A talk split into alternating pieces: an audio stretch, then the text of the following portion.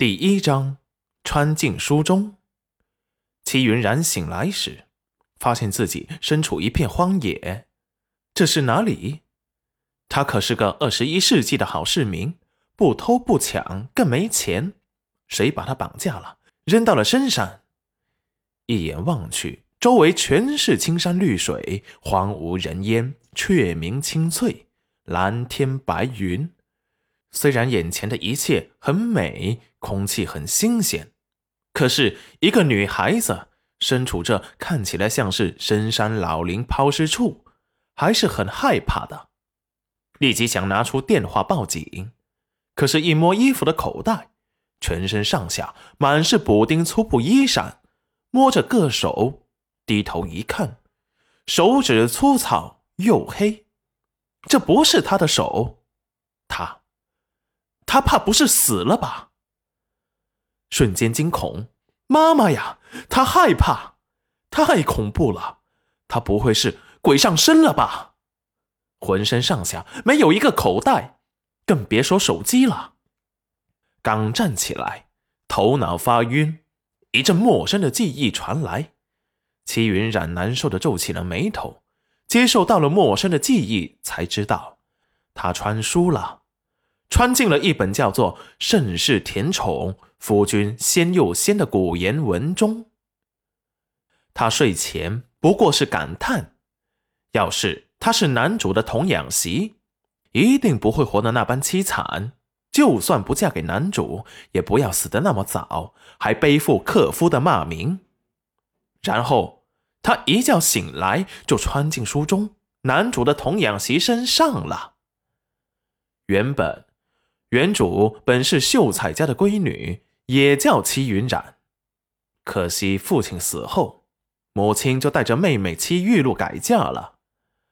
而她从小不得娘亲喜欢，被卖进了裴家做童养媳，起得比鸡早，睡得比狗晚，家里的重活脏活全是她干。开始，裴家的人对她还算正常，活虽然做得多，还给饱饭吃。可是，自从他名义上的夫君上京赶考三年未归，了无音讯，生死不知时，他的噩梦就来了，经常被婆婆骂是丧门星、扫把星。他认为自己的儿子风光霁月，就是夫子都说自己的儿子是读书的好料子。十里八村谁提起他的儿子，不夸他是做状元的料。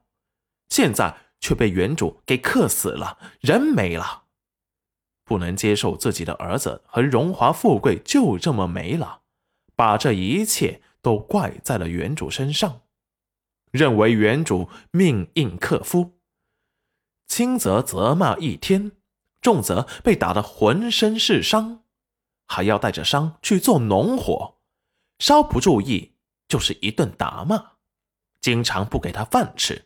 饿的原主只能吃些野果野菜果腹，瘦得只剩皮包骨。等原主被他们赶出来，病死之后，他的儿子又回来了。原主白白的背负了克夫的名声，死后都无人掩埋。最后是个五岁的小景轩，心疼他像他病死的母亲，因为搬不动他。就把他挖了个坑埋了。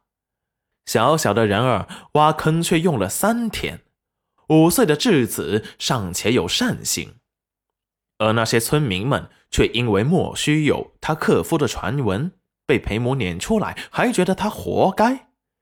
再加上裴母四处散播他得了瘟疫，村子里的人见着他的身影都绕道而走，就连他死了都无人知道。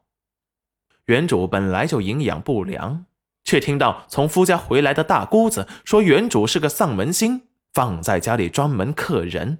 这次克小弟，下次不知道会克家里的谁。不如把他卖了，不但能得些银钱，还能解决这个祸害。那银钱刚好可以补贴原主在裴家白吃白喝这些年。一举两得的事。裴母一拍即合，在裴母私下找到人牙子时，原主气结于心，本就身体不好的他被气病了。人牙子来的那天，当场气得吐血。人牙子立马大骂，骂裴母把得了肺痨、快死了的人卖给他，坏了良心，晦气的走了。裴母没卖到银子，等人牙子走后，立即破口大骂原主。见原主生病吐血，怕他多用他们的银钱，就把他赶出来了。最后还在村子里大肆宣传原主得了肺痨传染病，想要坏心的传染给他们，被他撵出去了。